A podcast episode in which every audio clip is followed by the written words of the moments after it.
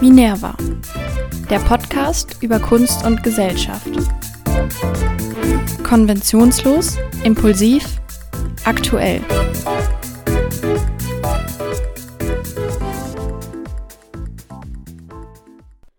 Hallo alle zusammen und herzlich willkommen zu einer neuen Folge des Minerva Podcasts. Ich bin Freier und ich freue mich, dass ihr heute dabei seid.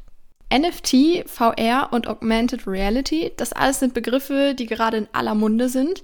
Nicht nur in den Nachrichten und auf Elon Musks Twitter-Account, sondern eben auch in der Kunstwelt. Äh, was genau ist das alles überhaupt und wieso ist etwas, was man mit bloßen Augen nicht sehen kann, Kunst? Und wie verändern diese neuen virtuellen Parallelwelten die Gesellschaft und die Kunst? Darüber spreche ich heute mit Manuel Rossner. Hallo, schön, dass du da bist. Hallo, ja, vielen Dank für die Einladung. Alle Bilder, über die wir jetzt sprechen und auch einige Werke von Manuel selbst findet ihr in unserer Fotogalerie auf unserer Website unter www.minerva-kunst-podcast.de. Außerdem findet ihr zu jeder Folge auf der Website einen Artikel. Ich würde mich freuen, wenn ihr da mal vorbeischaut.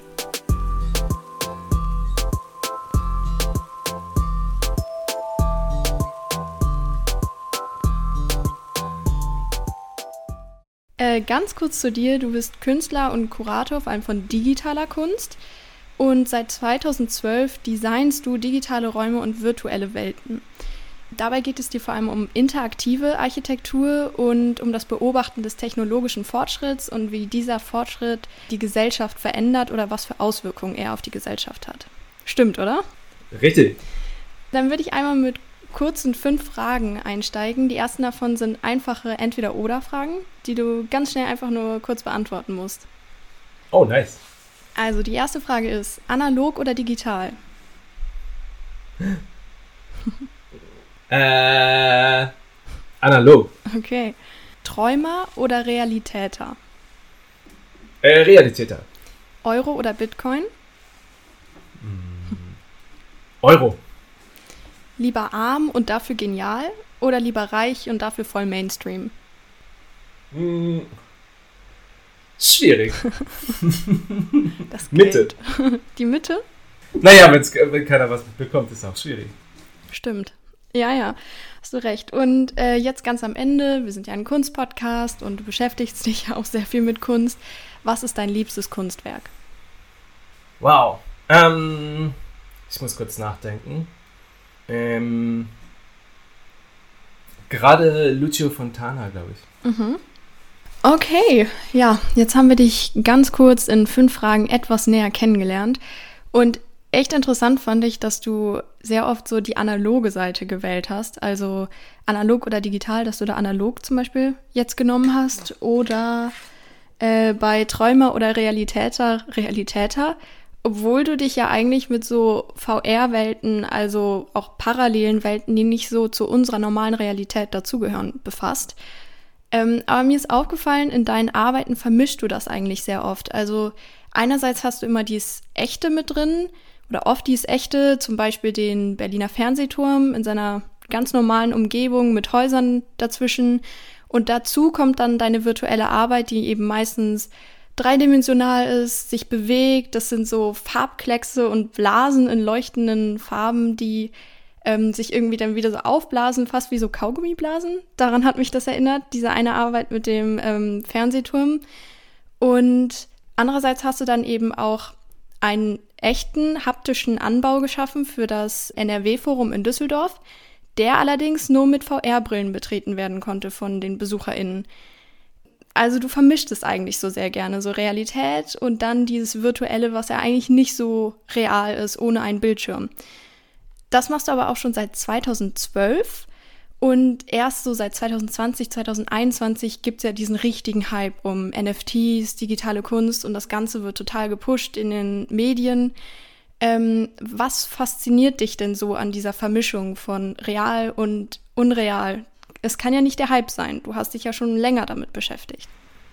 Äh, stimmt, ja. Ich bin schon eine Weile dabei, ja. Ähm, ja, das Spannende finde ich, die, die physische Welt ist erstmal die Welt, die wir vorfinden, wo wir reingeboren werden, wo wir unsere Wahrnehmung haben, wo wir ähm, leben einfach.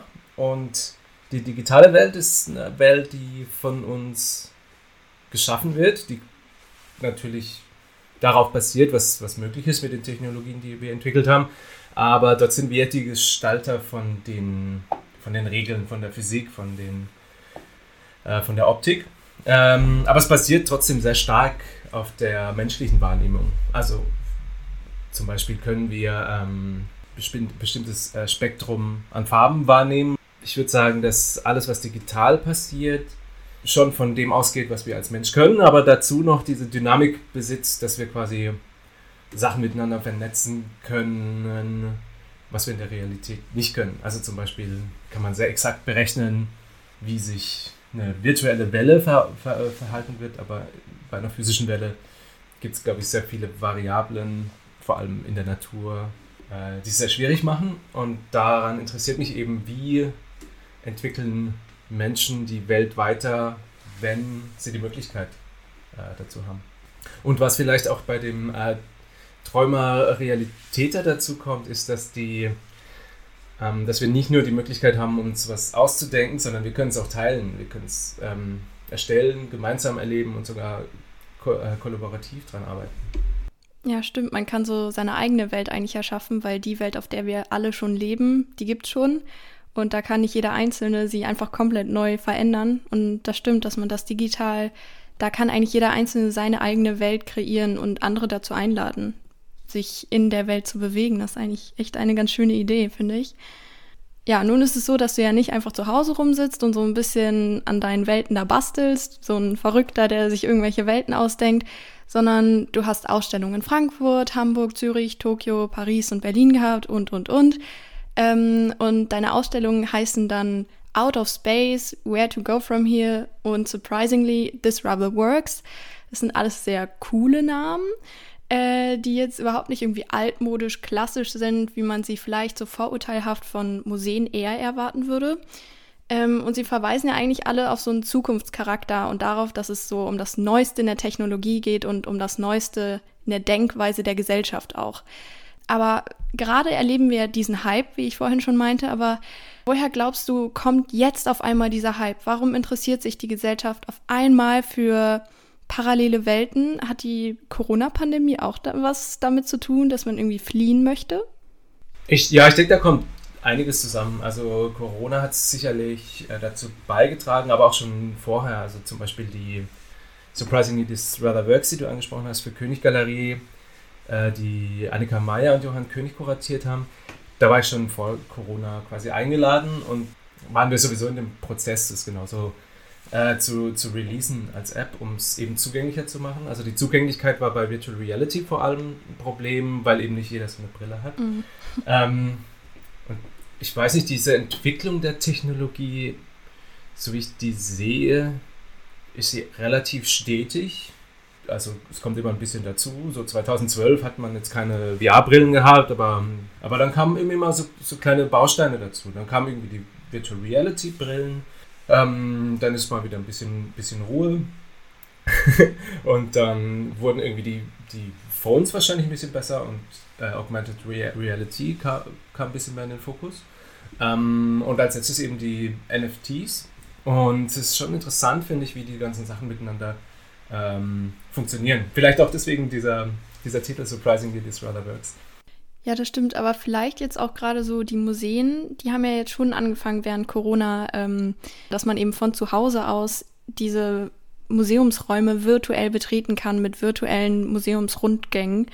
Ähm, das ist schon während Corona dazugekommen. Also einfach das als Möglichkeit zu sehen und nicht immer so als Zusatz, sondern als etwas, was wirklich da ist, was man auch aktiv nutzen kann, oder? Ähm, naja, es gibt, ich glaube, es gibt zwei Arten, damit umzugehen. Also die, die eine ist natürlich die Ausstellungen, die es sowieso gibt, besser darzustellen, online zugänglich zu machen, digitale Führungen anzubieten. Und da gab es, glaube ich, den größten Schub bei Corona, weil die Museen einfach nicht öffnen konnten. Auf der anderen Seite die für mich interessanteren Virtual Reality Projekte, wo es wirklich um den Raum geht, um neu gestaltete Räume, neue Erfahrungen zu schaffen und die zugänglich zu machen. Ich glaube, die Museen, die sich dafür interessieren und den Mut haben, auch sowas zu starten, was für uns Künstler total wichtig ist, die haben es auch schon vorher äh, als Thema gesehen und ja, Zeit, Zeitressourcen und Aufmerksamkeit investiert, ja. Ich kann mir das irgendwie nicht so ganz vorstellen, wie man jetzt so digitale Kunst kreiert. Du hast es vorhin angesprochen, dass da schon viel mit Berechnung auch mit drin ist, dass man Sachen auch total genau berechnen kann. Ähm, braucht man dafür ein eigenes Atelier? Jetzt drum gefragt, weil du ja keine Leinwände da jetzt rumstehen hast und Farbeimer. Wie arbeitest du? Nee, ich bin tatsächlich äh, im Homeoffice seit einer Weile. Mhm. Also es ist schon, ja, eine ziemliche ja, computerintensive Arbeit auf jeden Fall.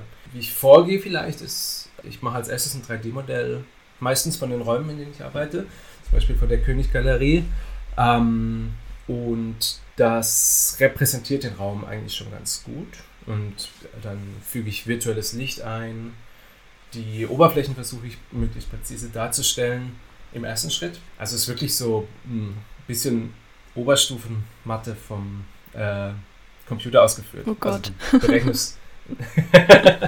ja, es, also es funktioniert schon sehr viel automatisch. Ähm, es wird ein Lichtstrahl von der Sonne oder von deiner Lichtquelle auf eine Wand oder auf ein Objekt ähm, simuliert und dann wie das Licht reflektiert wird, welche Farbe es dadurch bekommt. Und ja, da wird noch Physik simuliert auch. Also man kann auch zum Beispiel was ähm, fallen lassen und das ähm, trifft den Boden dann relativ realistisch. Dadurch entsteht dann eine neue Arbeit von mir. Oft zeichne ich auch einfach in der virtuellen Realität. Dann äh, wird die Form auch vom Computer berechnet und in den Raum eingefügt. Und als nächstes, nächsten Schritt gibt es dann vielleicht die, die Erfahrung, wo dann festgelegt wird, wie man das Ganze anschaut. Also ob es jetzt ob man mit der, dem kleinen Männchen, was ich öfters verwende, durch eine Ausstellung läuft, ob man es in einer Virtual Reality äh, Brille sieht. Ja, krass. Also ich wusste jetzt nicht, klar, irgendwie in dem Ganzen steckt natürlich schon sehr viel Mathe und Physik, wie du jetzt gerade meintest, aber normalerweise denkt man ja immer, dass Künstler einfach so Genies sind, die irgendwas in sich drin haben, was sie dann auf die Leinwand werfen und das war's.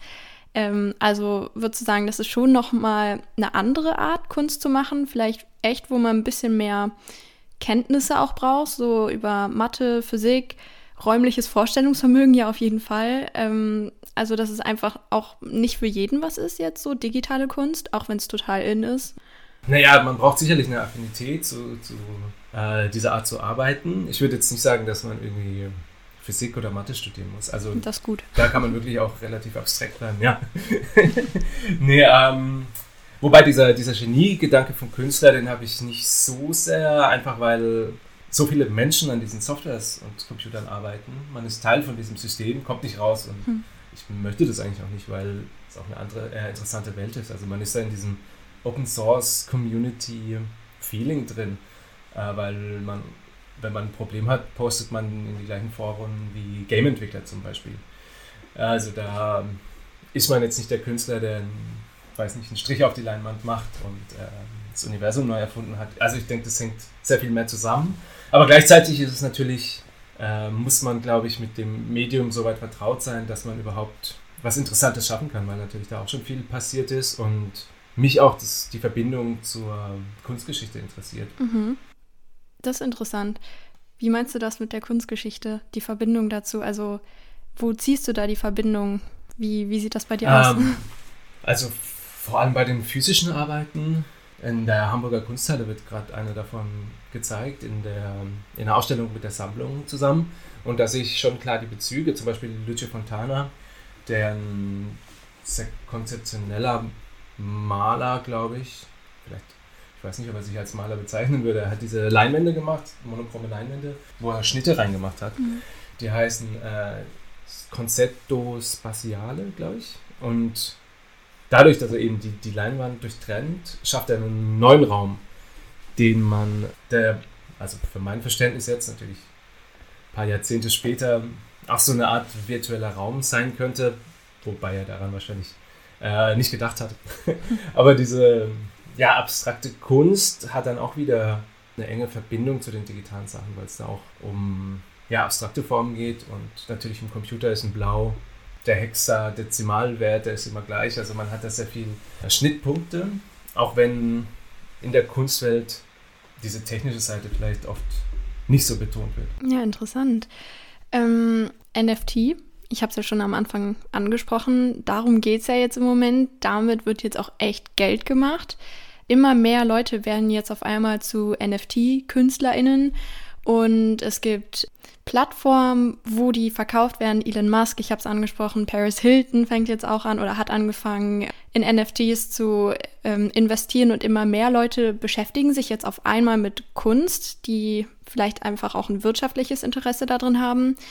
Kannst du mal erklären, was überhaupt ein NFT ist? Weil alle das, glaube ich, jetzt gehört haben, aber keiner versteht so richtig genau, worum es da jetzt geht außer dass es irgendwas Digitales im Internet ist. Mm, ja, ähm, schwieriger. Ich versuche mal, äh, ja, ich versuche es mal. Also, wichtig ist vielleicht erstmal die Blockchain zu verstehen. Das sind einfach gesagt sehr viele Computer, die es irgendwie hinkriegen, Sachen zu verifizieren, ohne dass jemand wirklich äh, die Macht über alles hat. Also, du schreibst eine Transaktionen auf die Blockchain und keiner kann eigentlich was dran rütteln. Die ist öffentlich, also ich sage zum Beispiel, ich ähm, gebe dir den Bitcoin und dann hast du den. Ja, gerne. Die Computer sind so vernetzt. Sehr gerne. äh, die Computer sind so vernetzt, dass jetzt nicht irgendwie zum Beispiel die Bank äh, die Hälfte von deinem Bitcoin abziehen kann oder sowas, ohne dass man es öffentlich sieht und die haben eigentlich auch keinen Zugang dazu, würde ich sagen. Und dadurch ist es eben möglich, einzigartig äh, Sachen zu besitzen. Ähm, ich könnte dir ein Video von meiner Arbeit schicken, aber du wüsstest nicht, ob ich es noch 20 anderen Leuten äh, schicke. Und wenn du das als Kunstwerk kaufst, ist es dir wahrscheinlich wichtig zu wissen, dass es wirklich das Einzige ist. Und mit der Blockchain ist es eben möglich. Also ich könnte natürlich auf verschiedenen Blockchains diese Arbeit anlegen, aber dann würde ich mich ja äh, selber disqualifizieren hm. und es wäre auch alles öffentlich.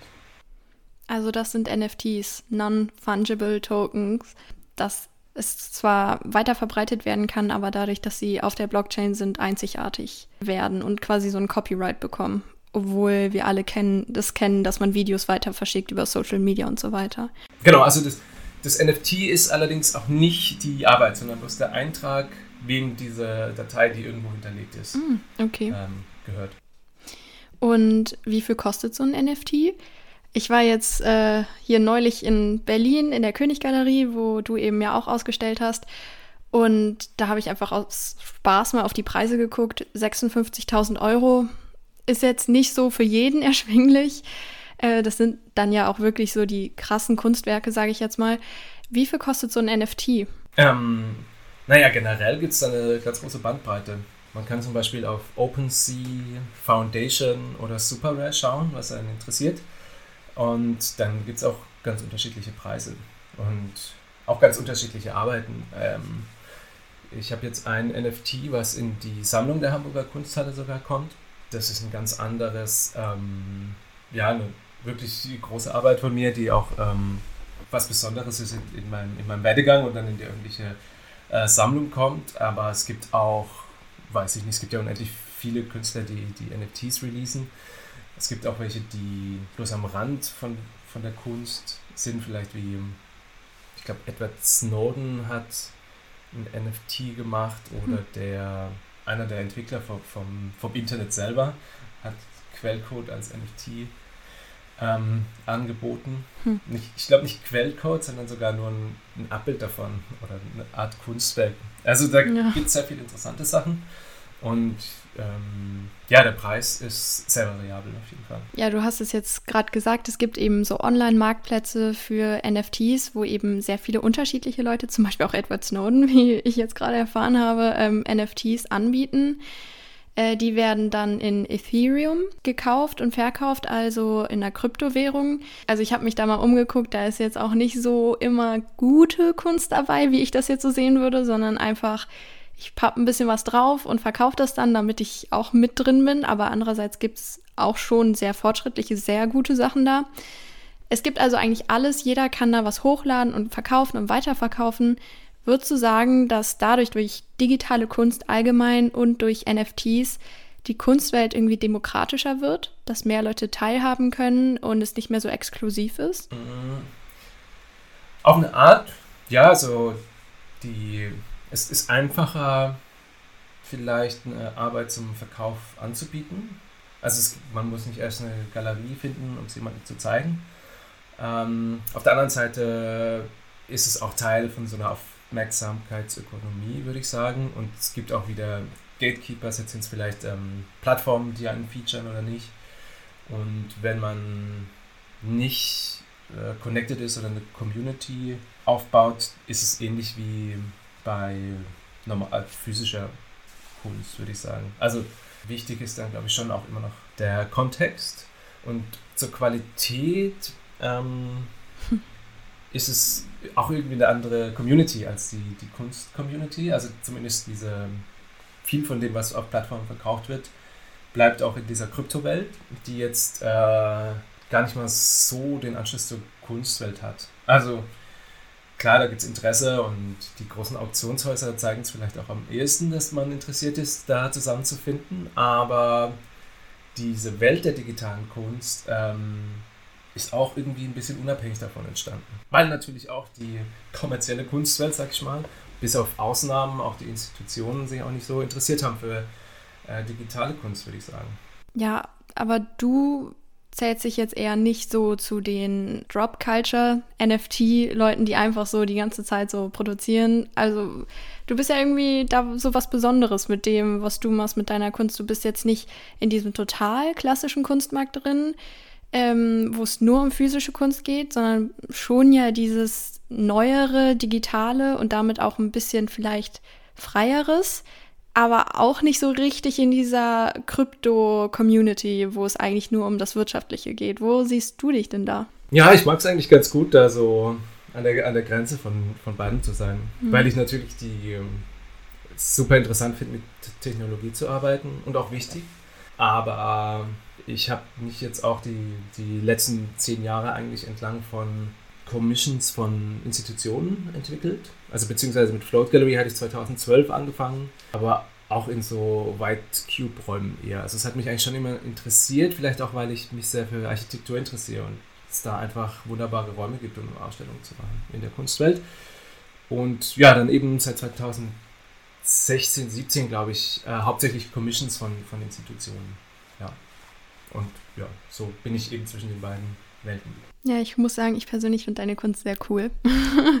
also, oh, ja, ist jetzt nicht einfach sowas, wo man sich denkt, oh wow, er wollte irgendwas Digitales machen, cool, sondern, also, ich weiß nicht, aber wenn ich mir das näher angucke, jetzt zum Beispiel der mit dem Fernsehturm, das finde ich irgendwie sehr beeindruckend, weil alles, also der Fernsehturm, das wahre Leben eigentlich in der Welt, in der wir leben, da ist viel los in Berlin, da laufen viele Leute rum, es passiert viel, alles ist lebendig.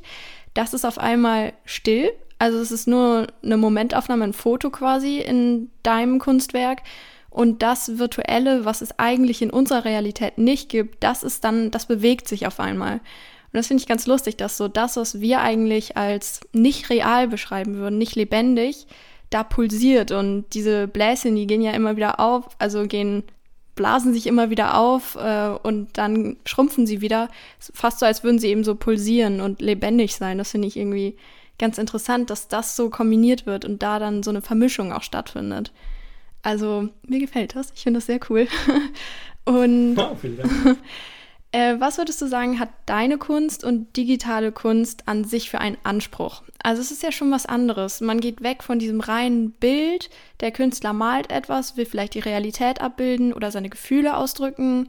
Was sagt uns das, dass man ein Kunstwerk ohne Bildschirm oder ohne VR-Brille zum Beispiel gar nicht sehen kann? Wenn man aber diesen Bildschirm und die Brille dann hat, es umso lebendiger wirkt, wie ich gerade gesagt habe, mit diesem Pulsieren zum Beispiel. Wieso? Was hat das für einen Anspruch? Um, ähm, oh, das ist eine sehr gute Frage, ja. Also die, ähm, ich glaube, in dem Begriff Post-Internet-Art ist ganz gut ausgedrückt, dass ähm, die Welt mittlerweile ohne diese Vernetzung und diese Geräte auch nicht mehr funktionieren würde. VR fällt da jetzt nicht ganz rein, weil es noch nicht so weit verbreitet ist. Ich weiß auch nicht, ob es jemals dazu kommt, aber mhm. die Technologie ist auf jeden Fall überall und wir sind es total gewohnt, ähm, die zu verwenden. Ja, ich weiß nicht, ich finde die Frage interessant, wie so eine Welt aussieht, die wirklich darauf aufbaut, dass es diese Strukturen gibt. Ich versuche eine Form zu finden für diese neue Materialität vielleicht. man kann sich so vorstellen, naja, ein Bildhauer, der mit Holz arbeitet, kennt auch sein Material genau. Du kannst es irgendwie, weiß ich nicht, anzünden, brechen, weiß ich nicht, kannst ein Loch reinbohren oder sowas. Ähm, und so ähnlich finde ich es auch interessant, mit äh, digitalen Formen, Algorithmen, Objekten umzugehen. Ähm, und ich versuche eine Ästhetik zu finden, die dem gerecht wird. Also deswegen vielleicht auch die knallbunten Farben. sehen ein bisschen nach Candy Crush aus, aber es ist tatsächlich so, dass wenn man programmiert, dass alle Teile vom Code quasi unterschiedlich dargestellt werden, damit man schnell erkennt, was ist eine Variable oder was ist eine Nummer oder ein Text oder sowas. Außerdem verwendet man es auch, um Lichtreflexionen nachvollziehbar zu machen. Wenn du jetzt in eine spiegelnde Arbeit von mir guckst und die Wand ist grün, erkennst du sofort, wo das Licht herkommt. Und wenn die Wand weiß ist und du in einem Weißcube bist, dann kannst du es eben nicht unterscheiden, weil alles gleich ist. Ähm, und das würde auch Computer Vision, äh, künstliche Intelligenz unterstützen, äh, einzelne Elemente in einem Raum zu erkennen zum Beispiel. Also ich versuche da so eine Sprache zu finden, die dem gerecht wird, was Ingenieure verwenden, um, um mit Technologie umzugehen, die aber auch eine ästhetische, künstlerische Aussage hat, weil natürlich auch die, die ganzen, weiß ich nicht, Jackson Pollock, Richter und so weiter sich über äh, Farbe auch viele Gedanken gemacht haben. Okay, das ist echt interessant. Also man denkt einfach so Candy Crush-mäßig, dass die Farben vielleicht nicht so wirklich eine Bedeutung haben, aber da steckt ja ganz viel dahinter. Das ist interessant. Ich fand dieses Gespräch sehr, sehr interessant mit dir. Und ich fand es cool, so tiefer da einzutauchen, unter die Oberfläche auch, weil viele eben einfach sagen, ja, digitale Kunst, so weit ist die noch nicht, so viel steckt da noch nicht dahinter. Aber das, was du erzählst, gerade jetzt auch am Ende mit den Farben und Formen und Ästhetik und diesem neuen Medium, das finde ich wirklich spannend, das zu hören und so versteht man das auch viel mehr und kann das Ganze vielleicht auch besser durchblicken mit diesen Parallelwelten, die ja vielleicht für manche ein bisschen beängstigend ist, weil sie gar nicht das so wollen, sich so öffnen wollen und vielleicht in Kontakt kommen wollen mit so einer neuen Welt, die sie nicht so komplett kontrollieren können. Ja, aber ich fand es sehr spannend. Vielen Dank, dass du mir über NFT, digitale Kunst und VR und deine Arbeit was erzählt hast. Super cool, ja. Vielen Dank für das Gespräch.